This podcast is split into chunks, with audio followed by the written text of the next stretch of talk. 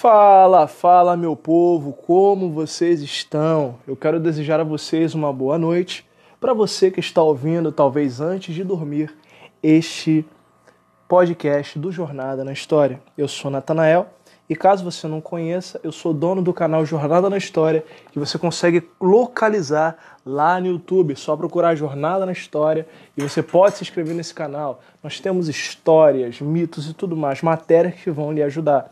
Galera, nesse podcast, já de finzinho de noite, que eu sei que você vai descansar, eu queria estar passando uma lenda do folclore brasileiro que até não é muito falada.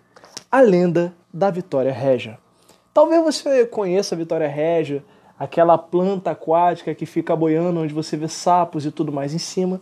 Você sabe a lenda que surge em volta desse ser que faz parte da nossa flora? Escutem isso.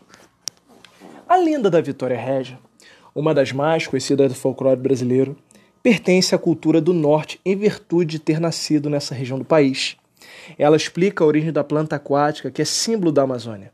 Segundo essa lenda indígena e amazônica, a Vitória Régia é originalmente uma índia que se afogou após se inclinar no rio para tentar beijar o reflexo da lua.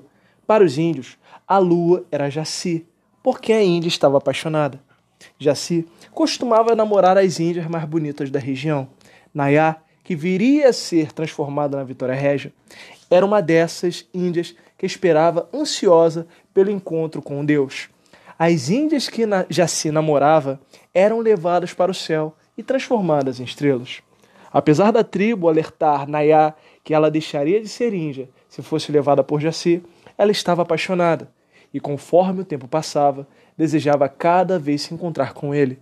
Certa noite, sentada à beira do rio, a imagem da lua estava sendo refletida na água.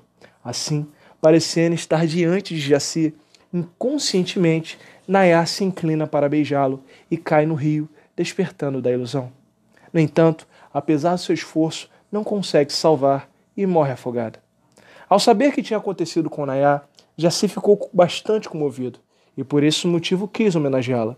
Em vez de transformá-la em uma estrela, como fazia com as outras índias, a transformou em uma planta aquática, a Vitória Régia, que é conhecida como a estrela das águas.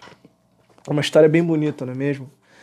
Talvez você nunca tenha ouvido falar da, dessa planta, Vitória Régia, mas é interessante observar que isso faz parte do folclore brasileiro, folclore indígena.